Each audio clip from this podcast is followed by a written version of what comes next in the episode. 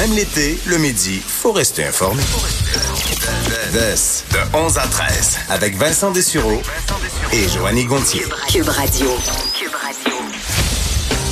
C'est vendredi, je, tout juste à l'aube d'un long week-end, un deuxième en fil long week-end d'été. C'est quand même, on est dans le crunch de, je pense, le bout qui, qui est le plus fun là, de l'année. Les hein? semaines passent vite, il fait beau, il fait chaud.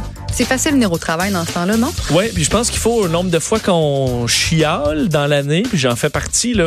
Mais euh, il faut en profiter au- du double là, pour toutes les fois où on a eu un printemps qui a pris du temps, ben, plutôt même beaucoup de temps, un hiver difficile. Là, on est comme, il annonce relativement beau. Je Ouais. comprends qu'il annonce pas parfaitement euh, euh, du beau temps partout en fin de semaine, mais il n'y a pas de catastrophe. Là, donc, euh, à la limite, on rentre un peu en dedans, on écoute un film, on ressort quand il fait beau. Il n'y a pas trop de problème. D'ailleurs, là où il fait beau, euh, ben, je te salue avant, Joanie. Salut, Ça va bien? Ben oui. Pas trop fatigué, t'as fait salut bonjour ce matin? Ça va très bien pour l'instant. Euh, J'ai pris un cold brew. Un cold brew! Parce que je comprenais pas toi qui connais mieux l'univers du café que moi. Absolument. Euh, c'est que là, c'est rempli de glace. affaire. Je pensais que c'était juste déjà froid puis tu le buvais, là. mais C'est comme une bière en fût, mais de café. OK. Faut que tu le vois comme ça, puis ben la glace, oui. je- Ça goûte juste le café fret, là. Ouais. Mais c'est pas mauvais, mais ça goûte juste. Je, je, vois pas trop la révolution dans le cold brew, mais j'ai pas détesté ça. Euh, C'est une de mes premières expériences et c'est peut-être pour ça que je suis complètement euh, Énervé. ouais, que je dormirai pas de l'après-midi.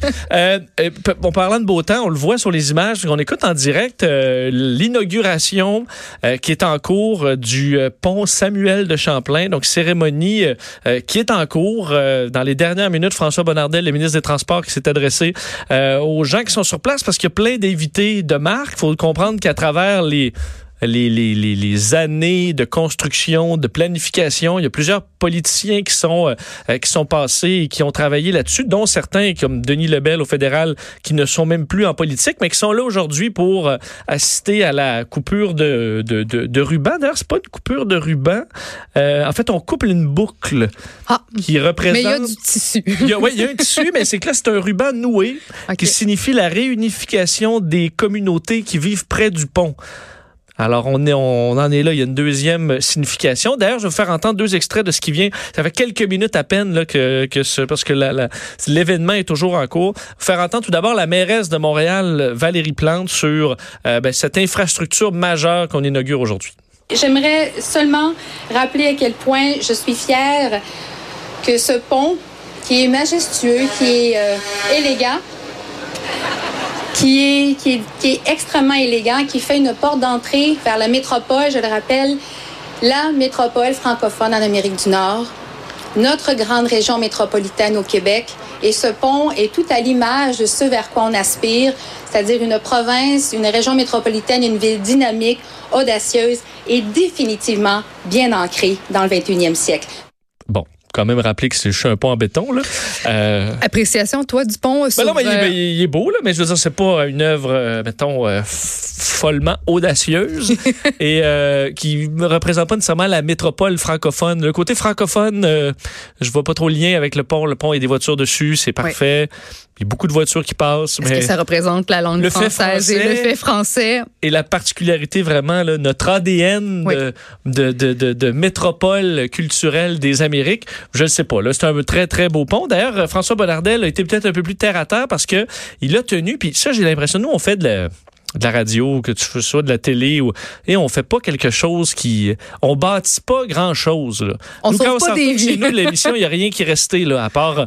Bon, on a peut-être évolué dans certains, euh, certaines réflexions, mais je peux pas dire, Hey, j'ai vraiment bâti de quoi aujourd'hui. Et ceux qui travaillent en construction, je sais que euh, quand tu arrives le soir, tu te dis, Hey, ben, j'ai commencé à bâtir, euh, j'ai fait les, les- les- le premier mur de la maison, puis après ça, tu vois la maison complète, tu dis, Hey, j'ai fait une maison, moi, cette année. Euh, et quand tu as contribué à faire quelque chose comme le pont, puis je parlais à des...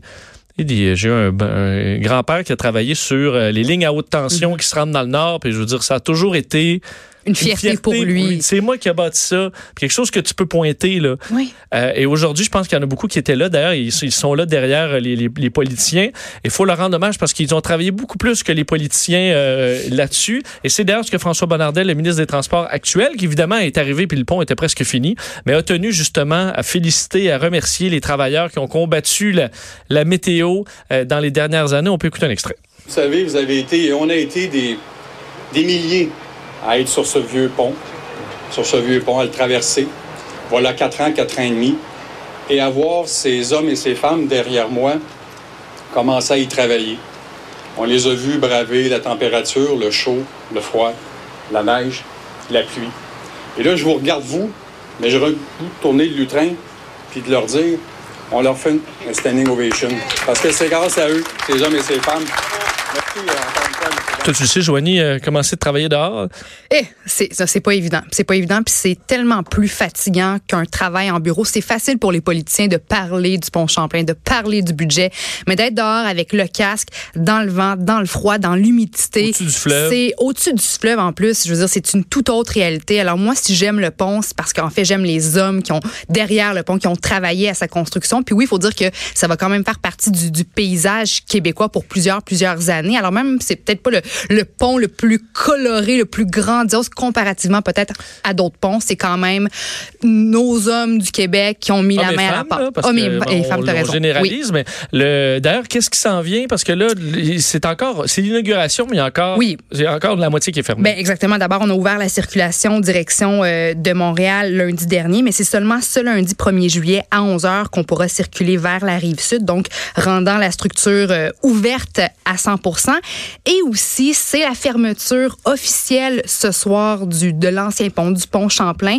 après 57 ans de service jour pour jour. C'est vraiment ce soir là, qui, qui sera fermé euh, en direction de la rive sud de Montréal. La déconstruction coûterait environ 300 millions de dollars. Puis quelque chose à voir ça quand même. Ben, comment je sais que c'est quand même très compliqué. On fait ça section par section. Puis euh, ça va prendre du temps. Puis aussi c'est que ça va vraiment être. Euh, on va on va passer au peigne fin les matériaux de la, de la structure. Ça va être comme un laboratoire à ciel ouvert pour les ingénieurs. On va on va se questionner sur bon les, les, les matériaux qui ont été qui ont été bons, qui ont été euh, efficaces, fiables. Puis qu'est-ce qui a moins bien ah, fonctionné pour pouvoir prendre exemple de ça pour la suite? Puis on dit que c'était pas par ambition architecturale que le pont Champlain était si si mince, le si effilé. C'était vraiment pour économiser à l'époque, entre autres en matière de, de voyage de béton. Donc c'est pour ça qu'il était peut-être un petit peu plus euh, mince ou, mince, chétif. Alors on va vraiment analyser la structure. Ans, on est obligé de le, de le changer, puis ça faisait un moment qu'il qui, qui, qui, faisait plus. Je sais pas si les gens, il y en a plusieurs qui ralentissaient pour prendre des photos à l'ouverture.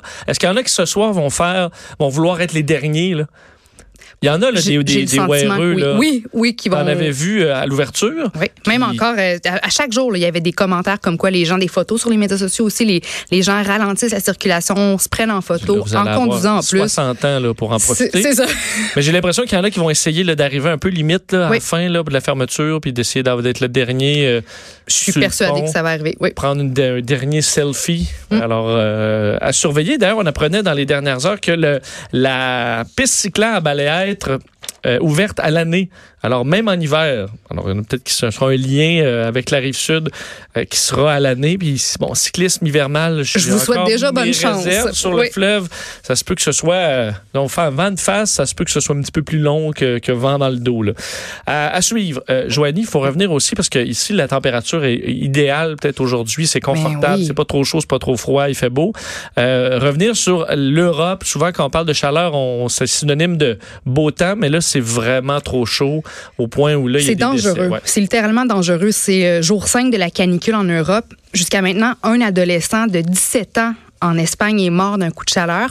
On prévoit jusqu'à 45 degrés en France. C'est une valeur qui a encore jamais été observée, excepté dans les territoires d'outre-mer. Et déjà, là, cet après-midi, heure de France, évidemment, à 13h48, on avait déjà battu le record absolu de température avec 44,3 degrés. C'est chaud. Puis là, il y a quatre départements du sud de la France euh, qui ont été pour la première fois placés en vigilance rouge, la plus sévère, entraînant notamment la mobilisation des services d'urgence et des mesures de précaution pour euh, pour les plus vulnérables. Puis en fait, c'est que les Français craignent de voir se répéter la canicule de, de 2003 qui avait fait 15 000 morts.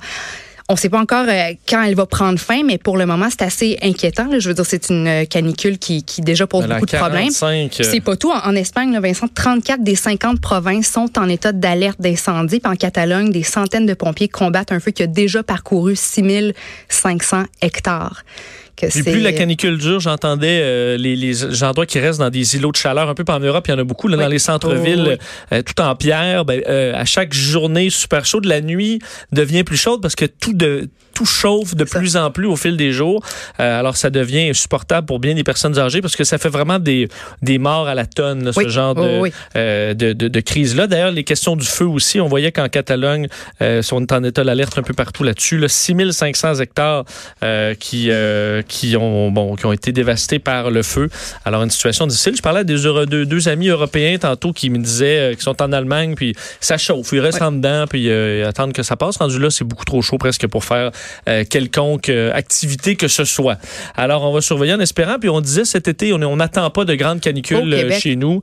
Euh, L'année passée, on y avait quand même goûté pas mal. Alors, Une on petite va... pause, ça va faire du bien. Ouais, un genre de 27, 28, pas humide, là. Quelques jours, ça, c'est comme hier pour aujourd'hui, des 28, 29, une petite brise, des orages, des fois euh, euh, d'instabilité en fin de soirée. Ça vient rafraîchir les, les sols, les plantes. Puis après ça, on recommence sous le soleil Ah, le c'est vrai que lendemain. dormir les fenêtres ouvertes, t'es bien, là. Ouais. Ça, c'est les, les, les belles journées qu'on a. Euh, Changement de sujet parce qu'hier, euh, nouvelle d'importance euh, concernant ce dossier de l'immigration au Québec. C'est l'arrivée du nouveau système Arima. Donc, c'est carrément un virage d'importance dans toute la façon dont on gère l'immigration au Québec. Système qui va donner, on sait, la priorité aux aspirants immigrants qui sont au Québec et qui répondent aux besoins des employeurs. Alors, l'objectif, c'est ben, d'arrimer. On comprend que c'est ça, le, le- le- sans dire un jeu de mots, là, mais le lien avec le nom, Arima. Alors, coller l'immigration aux demandes des, euh, des employeurs à la recherche de main-d'œuvre, euh, surtout en région. D'ailleurs, a des coins, on le sait, dans plusieurs domaines, la pénurie de main-d'œuvre fait rage, c'est très difficile. Et tout ça ayant pour but de réduire la liste d'attente, réduire les, réduire les délais de traitement, les faisant passer de 36 mois à 6 mois. Évidemment, bon, ça, ça, reste à, à- ça reste à faire, mais c'est un changement qui pourrait être pour le mieux, du moins qui est bien vu par les associations patronales, par plusieurs personnes, mais qui est aussi fortement critiqué. On l'a vu avec le dossier des 18 000 dossiers euh, et autres. C'est un changement qui fait clairement débat un peu partout au Québec.